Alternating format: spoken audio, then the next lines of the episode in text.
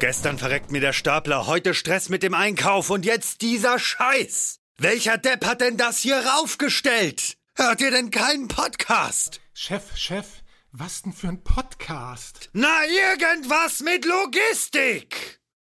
Irgendwas mit Logistik. Der Podcast mit nicht immer ganz wissenschaftlichen Themen. Rund um die spannende Welt der Logistik. Präsentiert von Andreas, Jens und Thomas.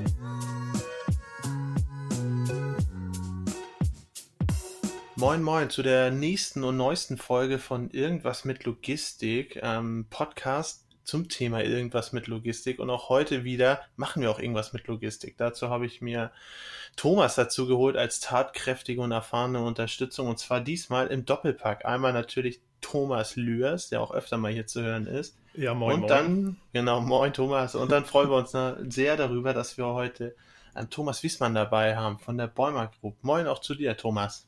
Ja, moin zurück. Herzlichen Dank. Wir freuen uns, wie gesagt, dass du hier bist, dass es geklappt hat, ähm, dass wir uns digital sozusagen zusammengefunden haben zu unserem Podcast für heute. Und ähm, ja, stell dich doch mal kurz vor und vielleicht auch mal ähm, ein bisschen, wo kommst du her? Was macht vielleicht auch Bäumer für den einen oder anderen? Wobei ich denke mal, die meisten, die hier lauschen, kennen Bäumer schon. Ja, gerne. Das mache ich doch gerne. Also wie gesagt, mein Name ist Thomas Wiesmann. Ich bin mittlerweile 65 Jahre alt, kurz vor der Rente, verheiratet, drei Kinder. Und wenn ich zurückschaue, weiß ich noch, dass ich 1978 mein Diplom in Elektrotechnik an der Hochschule der Bundeswehr in München gemacht habe. Nach dieser Zeit bin ich 1985 zu Bäumer gekommen und bin direkt mit dem Aufbau der Abteilung Sortiersteuerungstechnik betraut worden. Nach ungefähr 15 Jahren erfolgte dann der Wechsel in die Vertriebsleitung Sortieren und Verteilen und diese Position bekleide ich jetzt seit 20 Jahren.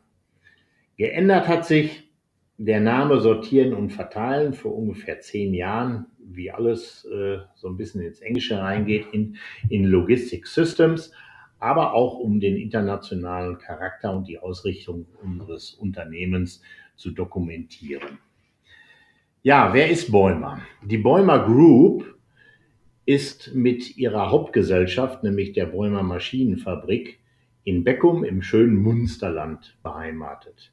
Beckum liegt am östlichen Rand des Ruhrgebietes, äh, im Herzen einer der deutschen Zementherstellungszentren. Daher ist es natürlich auch naheliegend, dass die Wurzeln der Firma Bäumer eng mit der Zementindustrie äh, verbunden sind, für die Bäumer äh, in der Vergangenheit alle Arten von Fördertechnik lieferte und auch noch weiterhin liefert.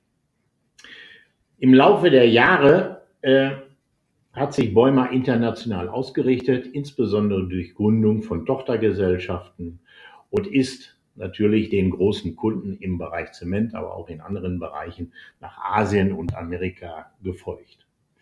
Bedeutende Akquisitionen in den Jahren 2009 mit Chrisplan und 2010 haben das Unternehmen weiter nach vorn gebracht und einen richtigen Wachstumsschub hat es dort, dort gegeben, so dass wir aus einem 2003 100 Millionen Unternehmen 2018 eine One Billion Company geworden sind. Bäumer ist weiterhin in den ursprünglichen Branchen tätig, äh, aus denen äh, oder mit denen Bäumer groß geworden ist. Einmal die Rohstoff-, Zement- und Baustoffindustrie mit allen Arten von Schüttgut, Fördertechnik und Absack-, Palettier- und Verpackungstechnik.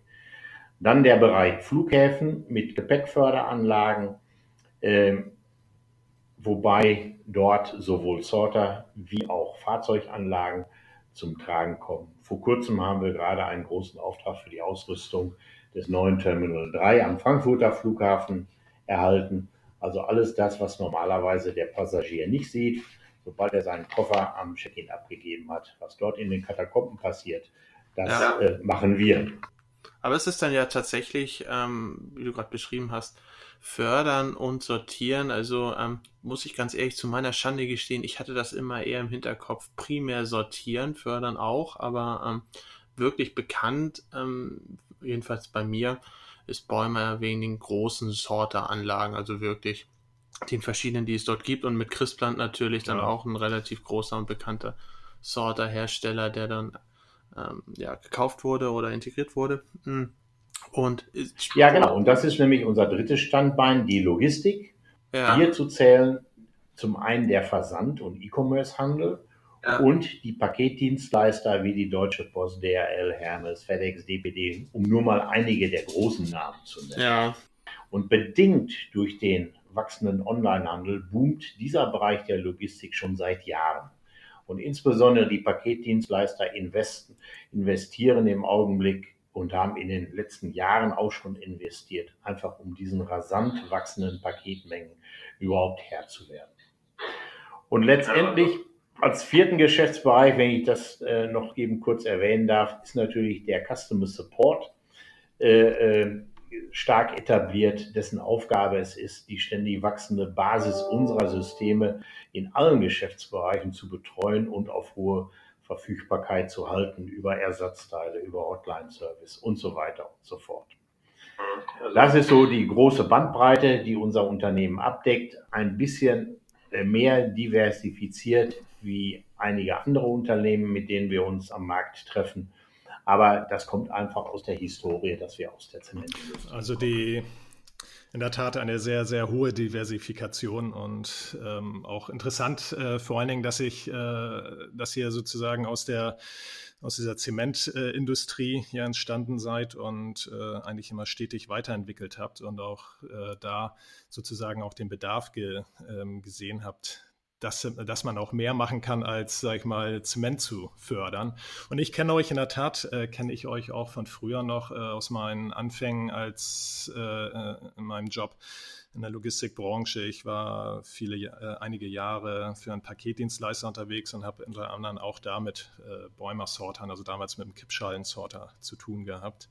Und da, da auch gerade so meine Frage, also das ist so, ähm, also wenn ich so an Bäumer und an Sorteranlagen denke, dann ähm, kommt mir natürlich gleich so der, das Paketzentrum äh, in schießt mir in den Kopf und so, da wird sortiert wie verrückt und so. Und ähm, aber wenn wir jetzt mal so in die Intralogistik reinschauen, in der wir ja tätig äh, sind, hauptsächlich, also das heißt, ähm, wo wir auch wirklich ein Lager ähm, haben und äh, normal über Wareneingang, Lagerung, Warenausgang und so weiter sprechen, diese normalen äh, Prozesse. Wie sieht es da aus? Ähm, habt ihr dort auch ähm, Sorter im Einsatz ähm, oder ist das wirklich nur ein Paketzentrum? Äh, nein, auch dort haben wir Sorter im Einsatz. Äh, um mal, ich sag mal, in einem einzigen Satz zu sagen, wofür brauche ich überhaupt einen Sorter? Ja. Immer ja. dann, wenn ich riesige oder große Mengen ungeordneter Stückgüter habe, wie zum Beispiel entweder Pakete oder eben Konsumgüter, Bekleidung, Schuhe, äh, ähm, Teile des, des täglichen Lebens und so weiter, wenn ich die in irgendeine äh, gewisse Ordnung bringen will, dann brauche ich einen Sorter. Diese Ordnung kann zum Beispiel sein äh, bei Artikeln, dass ich eine Kundensendung damit zusammenstelle. Oder eben ja. bei Paketen, dass ich die auf eine bestimmte, auf einen bestimmten Zustellbezirk sortiere oder in eine bestimmte Richtung sortiere. Das heißt, große Mengen ungeordneter Teile in eine Ordnung zu bringen. Das ist die Aufgabe des Sorters. Ja, vor allen Dingen auch große Mengen in kurzer Zeit. Das ist ja auch, äh, glaube ich, mit das Entscheidende. Ne? Das sowieso allein schon aus wirtschaftlichen mhm. Gründen. Ja, genau. Hm? Nur mal, wenn man äh, zum Beispiel so ein Beispiel sieht, äh, sieht ich sage das auch immer zu meiner Frau, du kannst dir gar nicht vorstellen, was du für eine Maschinerie anwirfst, wenn du ein T-Shirt beim Otto bestellst zum Beispiel. Ja, ne? das, stimmt. ja, ne? das heißt aber, wenn jetzt jemand äh, mal ein T-Shirt und vielleicht ein Elektrogerät, zum Beispiel ein Föhn, bei einem Versandhändler bestellt, ja. dann läuft wirklich eine riesige Maschinerie an, die eigentlich nur deshalb wirtschaftlich funktioniert, weil viele andere tausend andere Kunden ebenfalls Sachen bestellen. Und mhm. der Händler äh, konsolidiert nun diese Bestellungen und führt die zusammen zu sogenannten Batchen und Wellen, ganz nach bestimmten Kriterien, um dann seine Mitarbeiter durch das Lager zu schicken, um diese Artikel einzusammeln und zu etikettieren. Diesen Vorgang nennt man dann äh, als Teil der Kommissionierung dann das Picking. Das heißt, Teile werden äh, in einer Größenordnung vielleicht 3.000, 4.000 oder je nachdem, wie, äh, wie der optimale Schnitt dann ist, werden zusammengefasst, werden eingesammelt und kommen dann auf den Sorter. Und der Sorter sorgt nun dafür, dass tatsächlich eine Kundensendung an einem Fach am Sorter entsteht, in dem genau die Artikel, äh, die ein Kunde bestellt hat, dorthin ausgeschleust werden. Dazu gibt es eine Lesestation auf dem Sorter, die dieses Etikett, was ein Kundenetikett ja dann schon ist, liest und ein Rechner teilt dann mit, zu welcher Kundenbestellung dieser Artikel gehört. Und der, und der Sorter schleust dann eben diesen Artikel aus. sobald. In dem Fach alle Artikel einer Sendung vorhanden ist, wird das ebenfalls dem Mitarbeiter mitgeteilt, sodass der Mitarbeiter dann die Sendung verpacken kann. Er legt gegebenenfalls noch Begleitpapiere oder Werbematerial mit rein, verschließt dann den Karton, klebt ein Adresslabel auf und übergibt dann die Sendung an die Fördertechnik zum Abtransport in den Warenausgang. Was, was gibt es denn beispielsweise für Arten von Sortern? Ähm, es gibt ja viel, eine Vielfalt von Sortern, wenn man das mal so sagen kann die sich im Wesentlichen natürlich durch ihr Funktionskonzept oder Funktionsprinzip unterscheiden. Ein ganz wesentliches Merkmal ist, ob man einen Line-Sorter oder Linearsorter oder einen Loop-Sorter hat. Ein Line-Sorter ist, wie gesagt, ein lineares Gebilde eines, ja. äh, eines äh, zum Beispiel Schiebeschuhsorters, der am Kopf eine Aufgabe hat, und danach sind dann die entsprechenden Endstellen angeordnet. Ja. Und das Entscheidende ist, der Sorter hat ein Ende. Und am Ende sollten möglichst alle Artikel auch verteilt werden. Ansonsten müssen die nämlich dort wieder abgenommen werden und durch eine gesonderte Rückführung wieder nach vorn gebracht werden und dort aufgebracht und dort wieder aufgegeben werden. Das heißt, Line Sorter äh, sind fahren meistens geradeaus und äh, haben ein Ende, zu dem hoffentlich der Prozess dann auch beendet ist. Die wesentlichen technischen Line-Sorter sind, wie gesagt, die Schiebeschuhsorter. Die sind extrem weit verbreitet. Dort sind sogenannte Gleitstücke, das sind diese Schuhe, angeordnet, die dann ein Paket oder ein anderes Produkt einfach zur Seite auf einen weiteren Förderer abschieben. Äh, es gibt dann auch andere Sorter, Line-Sorter, die zum Beispiel als Pusher arbeiten.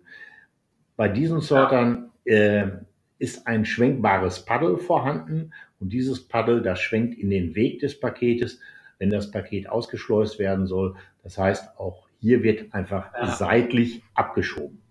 Das ist äh, manchmal ein Schieben, aber manchmal auch ein Stoßen, je nachdem. Ein deutlich sanfteres und produktschonenderes Verfahren äh, erzielt man natürlich mit sogenannten angetriebenen Quergurtförderern, also ein Crossbelt.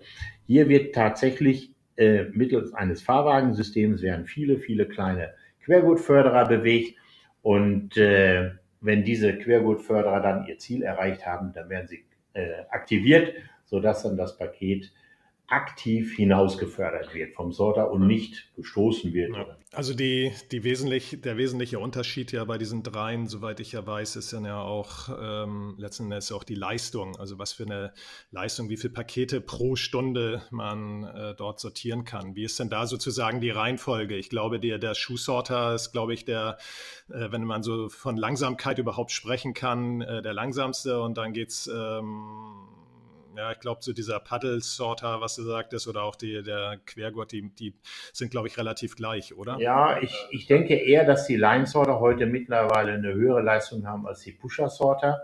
Okay. Äh, äh, einfach durch technische Verbesserungen, während der Pusher-Sorter immer größere Lucken braucht, um reinzufahren mhm. und wieder rauszufahren. Das ist prinzipbedingt.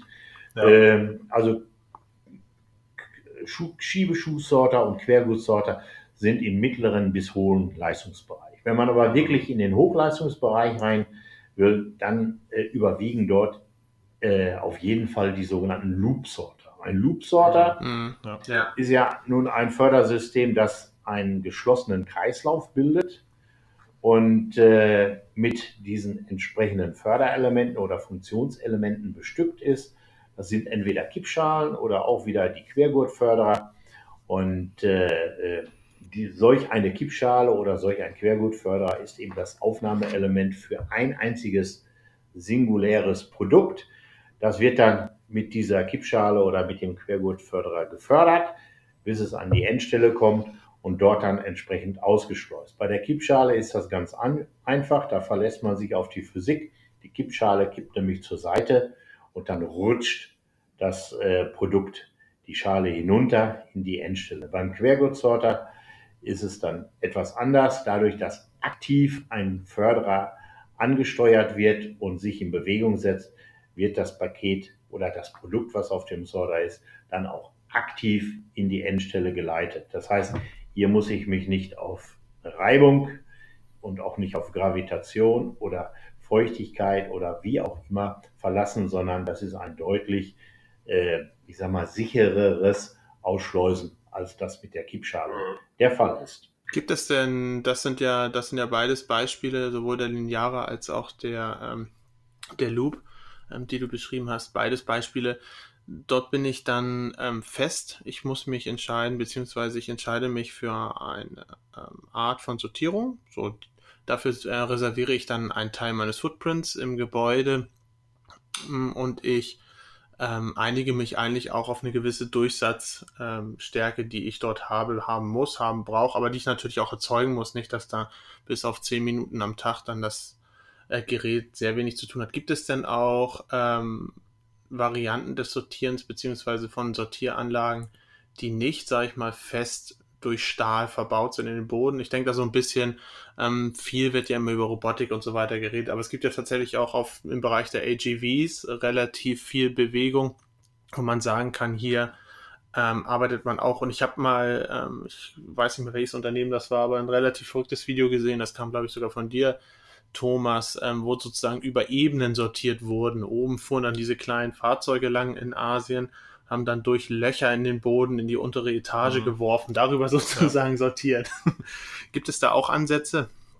Ja, also äh, ich sag mal, dieser Trend, äh, dass selbstfahrende kleine Roboter jetzt die Sortierung übernehmen, Bots nennt man die ja auch, die, äh, die, die kleinen Teile, diesen Trend beobachten wir schon sehr genau und aufmerksam, denn das wäre eine echte, ich sag mal, ja, Gefährdung unseres, unserer eigentlichen größeren Lösungen. Und äh, äh, wie du schon sagtest, äh, diese kleinen Roboter nehmen an einer Stelle Produkte auf und geben sie dann auf Fahren in einer normalen Fläche, in einer Ebene und geben dann die Teile wieder an bestimmten Stellen auf. Das können Löcher sein, die dann nach unten hingehen und, und äh, Endstellen bilden. Ähm, in China sind die in etlichen Verteilzentren tatsächlich im Einsatz und das kann man sich auf YouTube auch anschauen und das sieht auch sehr, sehr gut aus. Ähm, die Frage ist natürlich, ob diese Geräte den Sicherheitsstandards der EU-Maschinenrichtlinie äh, entsprechen. Das darf man zumindest erstmal nachfragen ob das so ist. Ja, und äh, denn ab und zu sieht man auch auf den Videos, da springt mal ein Chinese dazwischen, wenn man ein Teil runtergefallen ist. Äh, die Störanfälligkeit ist natürlich jetzt nicht die technische, sondern die operative Störanfälligkeit, dass mal ein Teil äh, von diesen Fahrzeugen herunterfallen kann, ist natürlich deutlich höher ja. Und ja. mit mehr Problemen in der Beseitigung verbunden, als wenn das einem bei einem Sorter passiert.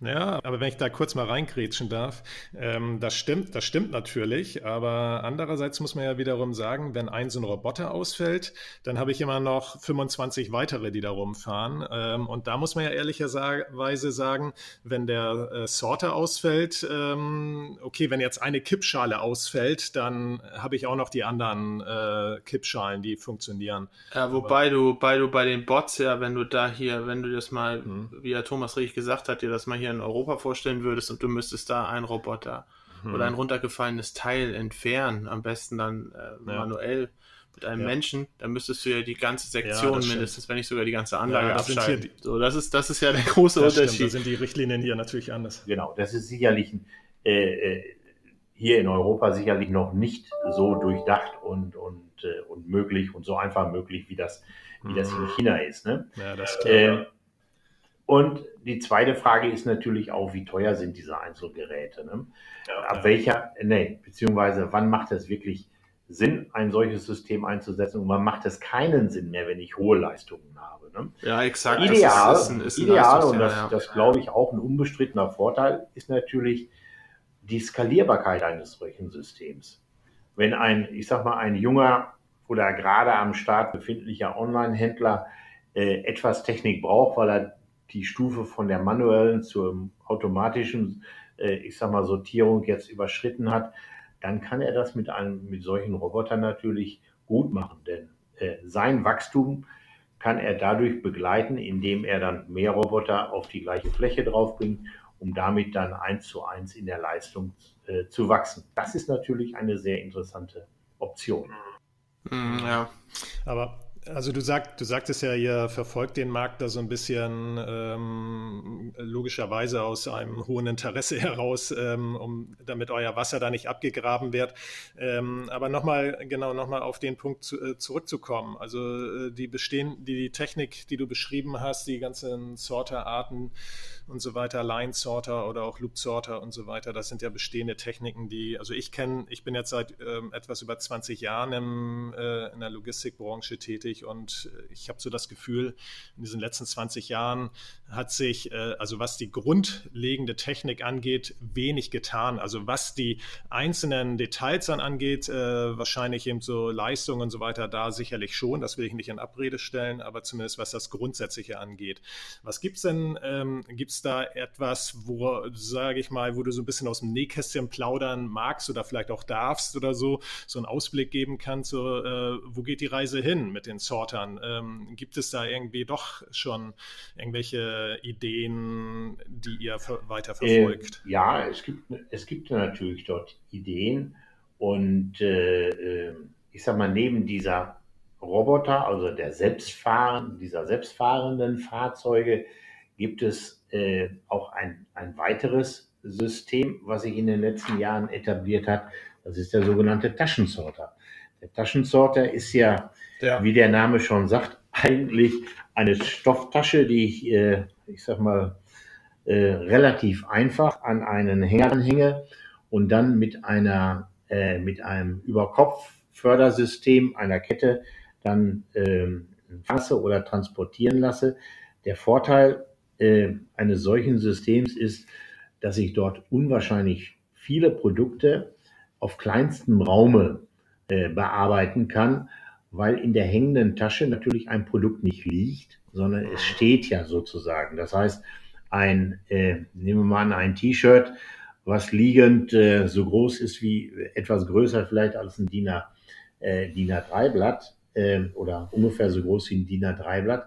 Wenn das senkrecht steht, dann hat das nur noch 10 Millimeter, ja. äh, äh, ich sag mal, Dicke und damit habe ich natürlich eine ganz andere Packdichte. Ja, ja, klar. Das, was natürlich auch entscheidend, was natürlich auch entscheidend für viele äh, Kunden ist, weil Fläche kostet Geld, aber äh, wenn ich irgendwo auch dann in die Höhe vor allen Dingen damit gehen kann, ähm, der Raum nach oben, der ist, äh, ist zwar, kostet zwar jetzt auch Geld irgendwo, aber natürlich nicht so viel wie die Fläche. Ja, wir haben das auch so, oder solche Themen auch öfter mal betrachtet, beziehungsweise bietet sich ja auch an, wenn man als großer Online-Händler beispielsweise im Retourengeschäft tätig ist und viele Retouren bekommt, A-Retouren nenne ich das mal, wo man sich relativ sicher sein kann, dass das in ein bis zwei Tagen wieder angesprochen wird. Dass man von vornherein so ein, ähm, so ein System hat. Weil das Schöne bei so einem Taschensorter ist ja auch, er verbindet ja irgendwo nicht nur die Sortierung, sondern auch die Funktionalität der Lagerung ähm, in gewisser Art und Weise nochmal damit. Exakt, er ist, er ist ein, es ist ein Fördersystem, es ist ein Sortiersystem, es ist ein Speichersystem ja. und es ist sogar ein Sequenzierer. Also das heißt, er kann bestimmte Sachen in eine bestimmte Reihenfolge bringen. Genau, ja. All diese Funktionen können in einer einzigen Maschine realisiert werden, wofür ich in einem traditionellen Verteilzentrum mindestens drei, vier verschiedene äh, Prozesse habe, die auch mit verschiedenen maschinensten Geräten dann auch ausgestattet sind. Also von der Warte her und die großen, die großen, äh, ich sag mal, Modebranchen, äh, Mode äh, mhm, Firmen ja. wie H&M und, und wie sie alle heißen, die gehen ja schon seit Jahren jetzt äh, auf Taschensorter, weil dort einfach äh, eine unglaubliche Komplexität innerhalb einer Maschine eben abgewickelt werden kann. Und gerade, was Sie sagten, die Retouren, Retouren sind eigentlich extrem teuer in der Bearbeitung. Sie sind meistens teurer als das Produkt selbst. Aber äh, sie müssen ja in irgendeiner Weise äh, ja doch behandelt werden. Ansonsten würde, könnte ich dem Kunden auch sagen, er kann es gleich behalten. Dann wird niemand mehr etwas bezahlen. Ja, ne? ja. Das, das könnte ganz schnell ganz böse enden, ja. Also deshalb, ich muss etwas mit den Retouren machen und je schneller ich die Retouren wieder in das System reinbekomme, um Ja. sie vielleicht am nächsten Tag wieder zu verkaufen, insbesondere dann, wenn Saisonalartikel sind, umso besser. Und da bietet sich eben, wie gesagt, ein, ein, ein Taschensorter neben anderen Vorteilen natürlich äh, an. Aber das ist, das ist, das ist genau so ein super, super Punkt. Ähm, ich hatte vor letztens ähm, auch über Innovationen der Logistik gesprochen. Da hat, wurde mir die Frage gestellt, ähm, wann man eigentlich das letzte Mal so eine richtige Innovation gesehen hat. Da hatte ich in dem Moment gar nicht wirklich eine Antwort drauf. Aber wenn man mal überlegt, ähm, nachdem man ja sehr lange auch bestehende Systeme optimiert hat, ähm, schneller gemacht hat, produktiver gemacht hat, vielleicht auch kompakter gemacht hat, gerade solche Ideen ähm, über Funktionalitäten hinauszudenken und ein System für mehr Funktionalitäten anzubieten, das sind ja eigentlich so diese richtigen äh, Klickmomente, ne? Und das, das stimmt, das stimmt. Also das, das ist ein sehr guter Punkt. Ähm, den Taschensorter habe ich nämlich ehrlicherweise, auch wenn ich persönlich darüber nachdenke, bei mir immer so ein bisschen eher noch als Lagergewerk abgestempelt als eigentlich Sortierung und Förderung und Sequenzierung. Aber es stimmt natürlich, es ist alles in allem. Es ist schon ein sehr, sehr wichtiger Punkt. Ich hatte noch ähm, vor dem Hintergrund auch noch mal gesehen, ähm, wo auch eine Reise hingeht. Und ähm, da gibt es sicherlich auf der Logimat demnächst das eine oder andere zu sehen, ist ja auch, dass man äh, Sorter versucht strumpfen zu lassen, also sozusagen nicht nur leistungsstärker, leistungsstärker, leistungsstärker zu werden, sondern vor allem auch zu sagen, okay, ich ähm, gehe Schritt zurück und versuche den dafür flexibel einsetzbar zu machen. Das heißt vor allem auch, dass ich den verschieben kann beispielsweise oder örtlich in meinem Lager neu anordnen kann. Sozusagen eine mobile Version von dem klassischen Sortiersystem. Ähm, ja, wobei das, ich sag mal jetzt nicht unbedingt, ja, von der Anwendung her wäre es sicherlich in gewisser Weise eine Innovation, aber sowas hat es in der Vergangenheit auch schon gegeben. Ne? Ich meine, ein Mhm. Sorter auf äh, in Modulen aufzubauen, auf Bockrollen zu stellen und je nachdem, äh, wie viel ich, wie viel Module ich benötige, Ja. äh, den beliebig zu erweitern. Dieser, diese Ansätze hat es in der Vergangenheit schon gegeben und solche Sorte hat es auch, ge- auch gegeben in den, in den 90er Jahren. Ich weiß zufällig, dass äh, in Frankreich, äh, wie hieß er denn? Ich glaube, entweder war das von Teleflex oder von, von, äh, von einer anderen Firma. Äh, da gab es solche Modulsorter, die man einfach nur zusammensteckt. Mhm. Ist das, ist das vielleicht ein, auch was, was ein Trend wieder werden könnte? Weil ich denke mir, einer der großen, großen Anforderungen, die ähm, ich immer wieder zu hören kriege, wenn es um Leger geht, ist, ja, wir haben das und das, wir haben auch das und das Zahlengerüst, wir haben auch das und das äh, Geschäftsfeld aktuell. Aber das Wichtigste ist uns eigentlich, dass wir flexibel bleiben. Ne? Also es ist, es ist ja sehr viel in der Schwebe und dann könnte das noch passieren oder wir hätten auch noch die Idee mit unserem Lager. Vielleicht ähm, kann man auch Dritte und, und vermieten und hier und dort. Und ähm, das Wichtigste ist, äh, wir müssen sehr flexibel bleiben. Und dann ist es natürlich schöner, wenn ich sowas habe, wo ich dann Module reinstecken kann, stumpf gesagt, oder wieder rausnehmen kann, als wenn ich wirklich auf äh, den letzten Leistungsmillimeter ein getrimmtes und durchdachtes System habe, was natürlich dann aber auch da erstmal dann steht und stehen muss, um sich zu. Um Ja, da- also da gebe ich, da gebe ich Ihnen absolut recht. Äh, die Problematik, die Problematik bei der äh, Geschichte ist halt die, dass der Kunde sich entscheiden muss. Entweder, entweder tatsächlich ein auf sein Produktspektrum ganz gezielt abgestimmtes Sortiersystem, was dann auch erstmal vom Invest das Optimum darstellt und auch für seinen, für seinen Betrieb am wirtschaftlichsten ist, wenn sich sein Produktspektrum nicht ändert. Dann ist er natürlich Ja. gebunden daran. Das ist die große Glaskugel, Ja, in die er ja, gucken ja. muss. Und die, und diese, und das ist, äh, ist ja mal das, äh, auch das, was Jens ansprach und so, die, die, äh, ich sag mal auch das große Fragezeichen dann bei den, bei den Kunden. Natürlich machen die ja auch diese Vorausschau, beziehungsweise gucken in die Vergangenheit und gucken, Mensch, die letzten Jahre sind wir jährlich um, was weiß ich, 15 oder 20 Prozent sogar gewachsen. Und wenn wir das weiter wieder hinlegen, dieses Wachstum, ja klar, dann brauchen wir das. Aber die große Glaskugel, die da befragt wird und so. Und da kann ich natürlich auch schon so ein bisschen die Sorge vieler ähm, Anwender dann nachvollziehen, dass sie sagen, ja toll, dann stelle ich mir da so einen Riesentrümmer hin und dann kommt es nicht so, wie es kommen soll. Und was mache ich dann? Oder vielmehr, vielleicht, äh, vielleicht auch in die andere Richtung gehend, dann stelle ich mir da was hin und dann kommt doch noch mehr und äh, wie kann ich dann erweitern? Welche Erweiterungsmöglichkeiten habe ich eigentlich? Und ähm, klar, wenn ich jetzt irgendwo, weiß nicht, Fläche zur Verfügung habe ohne Ende, ähm, ist es alles machbar. Aber ähm, oder oder noch besser, ich wachse gar nicht, sondern auf einmal bestellt der Kunde anstatt einzelne Paketsendungen ja. fünfmal äh, die Woche, weil der Einkauf, äh, weil genau. der Verkauf eine gute Idee hat, bestellt er halt nur noch eine Palette ja. alle zwei Wochen, weil das ihn günstiger ist. Dann bringt mir meine ganze Kartonsortierung gar nichts mehr. Also ja, äh, ja. Äh, genau. Es ist unwahrscheinlich viel in der Logistik im, ich will nicht sagen im Umbruch, aber zumindest sehr, sehr dynamisch. Ja. und, das ist auch, und das ist auch das, große, das große Problem. Wir haben, wir haben äh, relativ große Schwierigkeiten in der Kontraktlogistik, Anlagen zu platzieren, weil äh, zum einen eine solche Anlage dann tatsächlich erstmal auf ein bestimmtes Produktspektrum zugeschnitten ist.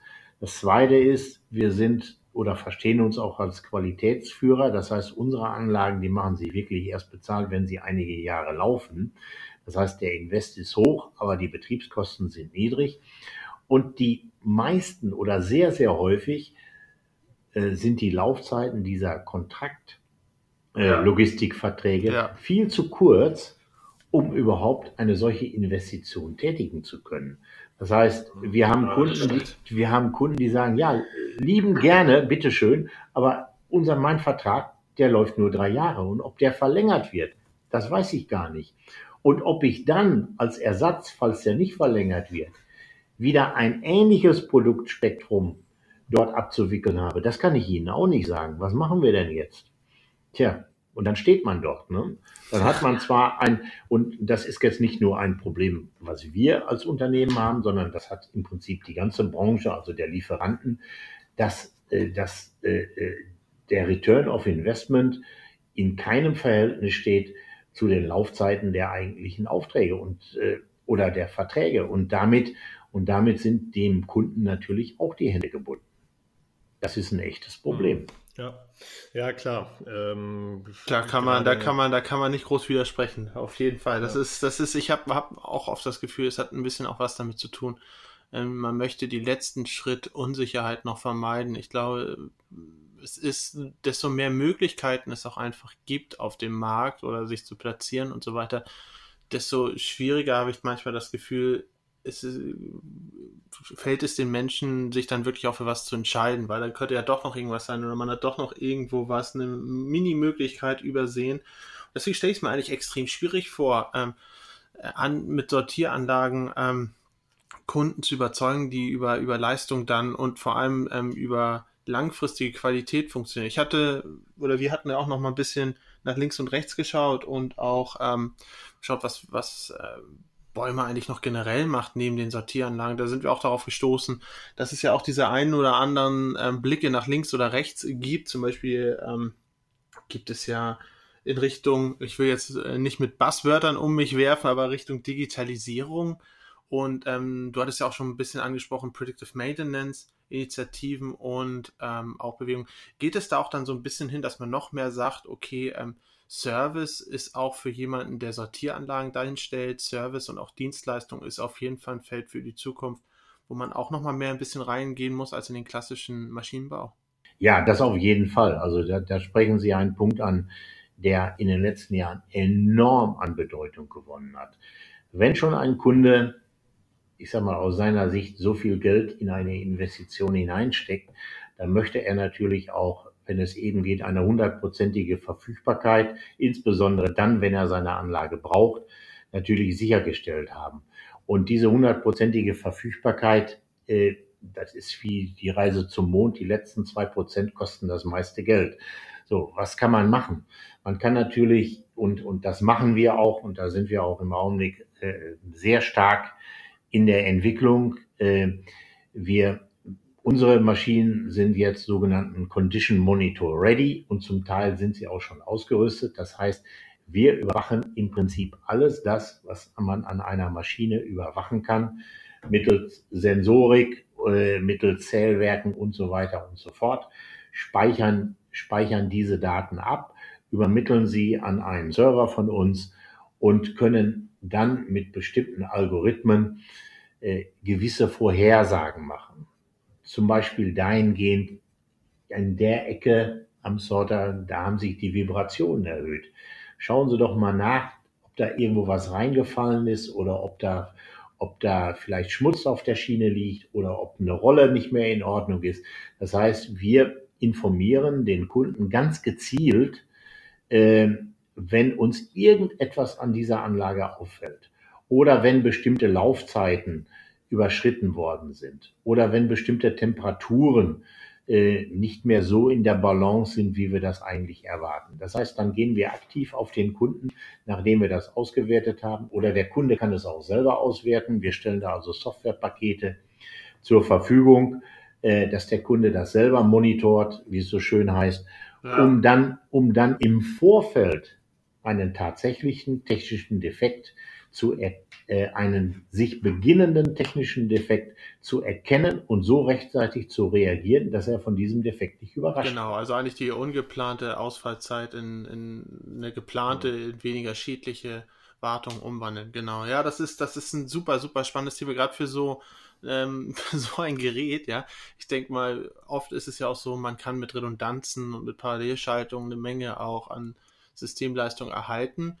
Aber niemand stellt sich natürlich einen äh, redundanten Sorter hin, ne?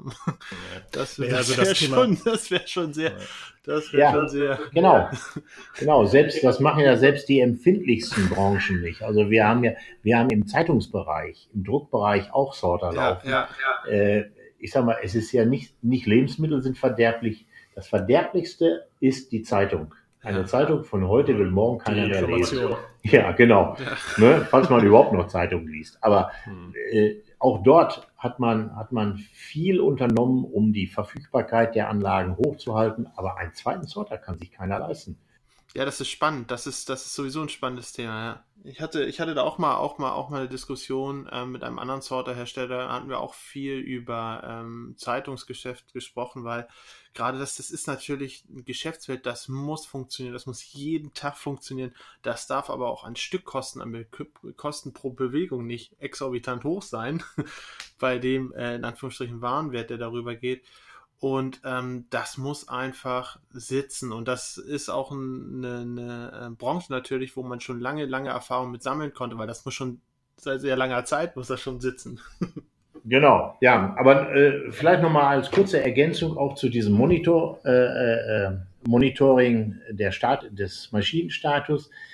Das ergänzen wir auch durch das Monitoren oder das Beobachten der operativen Abläufe. Das heißt, äh, welche Ströme bewegen sich wie und wo und kommen gegebenenfalls zusammen.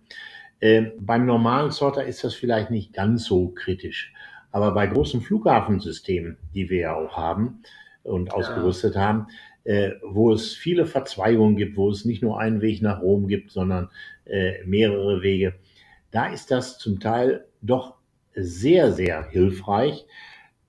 Man erkennt nämlich dort schon im Ansatz, dass es in einer halben Stunde oder in einer Dreiviertelstunde irgendwo zu einem Engpass kommen kann. Und wenn man das im, im Vorne, äh, von vornherein weiß oder früh genug erkennt, dann kann man auch noch gegensteuern, dass dieser Effekt ja. nicht eintritt. Dazu hatte man früher gar keine Möglichkeiten. Da musste man sich auf die Erfahrung der Leute im Leitstand verlassen.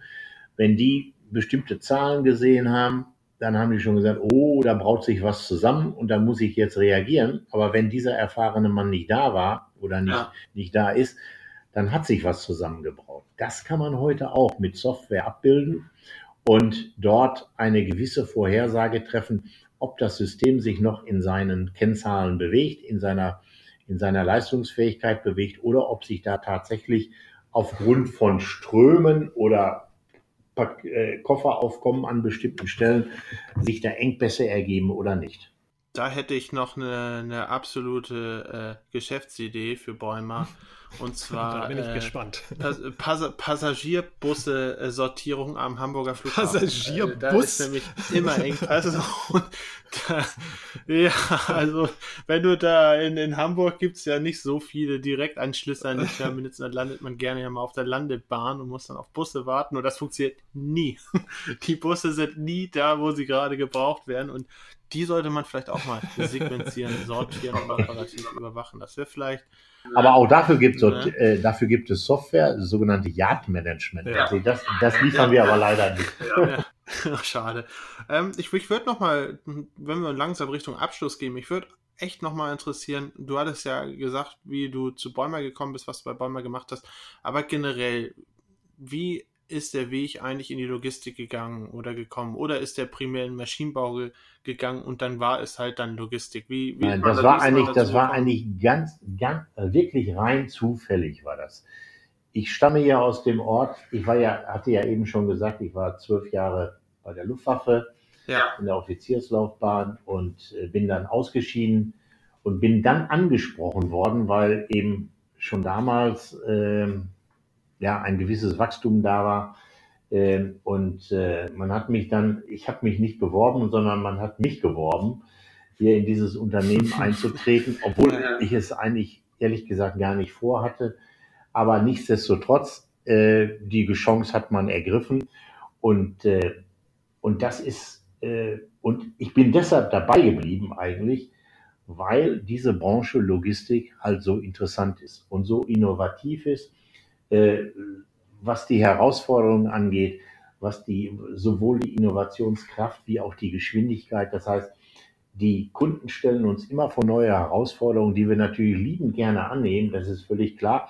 Aber das ist kein, kein ich sag mal, kein Schreibtischjob, äh, den man jetzt zehn Jahre lang immer wieder auf die gleiche Art und Weise gemacht hat, sondern jedes Projekt hat seine äh, Feinheiten und jedes Projekt hat seine Herausforderungen. Das hält auch geistig frisch.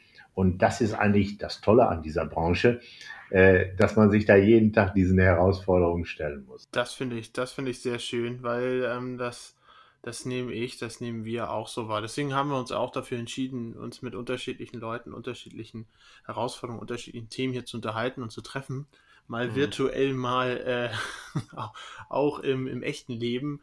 Und ähm, ich finde das nämlich auch, und ich denke, es wird, es wird auch eher noch spannender als langweiliger werden. Es kommen immer mehr neue. Ähm, Auf jeden Fall. Es kommen viele, viele äh, Disziplinen neu rein. Es kommen auch neue Personen rein. Es wird auch immer mehr ähm, mit Leuten gesprochen, die eher aus dem IT-Bereich kommen. Auch oft Leute, die eher aus, äh, zum Beispiel letztens auch besprochen, über Sportmedizin, wo es dann in Richtung Ergonomie geht, wo man dann wirklich mhm. auch all solche Abläufe plant, solche Abläufe auch sich mit beschäftigt und ja, die Vielfalt, die nimmt immer noch weiter zu. Aber ja, also mhm. wie gesagt, sehr, sehr schön, dass ähm, du das zum Abschluss nochmal auf den Punkt gebracht hast, so wie wir das eigentlich auch sehen und erleben. Ja. Also ich ja. würde auch sagen, ähm, besseren Abschluss könnte man eigentlich gar nicht finden, als damit, dass wir uns gut verstehen und alle der Meinung sind, dass wir in der besten Branche überhaupt arbeiten. Ja, und, und, und, und mit der Gewissheit, dass wir nicht arbeitslos werden. Ja, genau. Deswegen würde ich mich an dieser Stelle auch einfach mal ja. recht ja. herzlich bedanken für die Zeit, ähm, auch für die, die ähm, Information, für das Gespräch und ja, dass wir einfach uns darüber austauschen konnten. Vielen Dank und hat mir sehr viel Spaß gemacht. Danke. Ich habe ganz herzlich zu danken für diese wirklich äh, wunderschöne Gelegenheit, mal über unser Fachgebiet zu sprechen. Und äh, ja, und wenn jemand dadurch inspiriert ist, umso besser. Ja, das, ja, ja also herzlichen Dank. Ja, danke schön auch und ja, ansonsten bis demnächst dann. Bis demnächst dann. Ja, herzlichen Dank. Okay, tschüss. Tschüss. Gestern verreckt mir der Stapler, heute Stress mit dem Einkauf und jetzt dieser Scheiß. Welcher Depp hat denn das hier raufgestellt? Hört ihr denn keinen Podcast? Chef, Chef, was denn für ein Podcast? Na, irgendwas mit Logistik! Irgendwas mit Logistik. Der Podcast mit nicht immer ganz wissenschaftlichen Themen. Rund um die spannende Welt der Logistik. Präsentiert von Andreas, Jens und Thomas.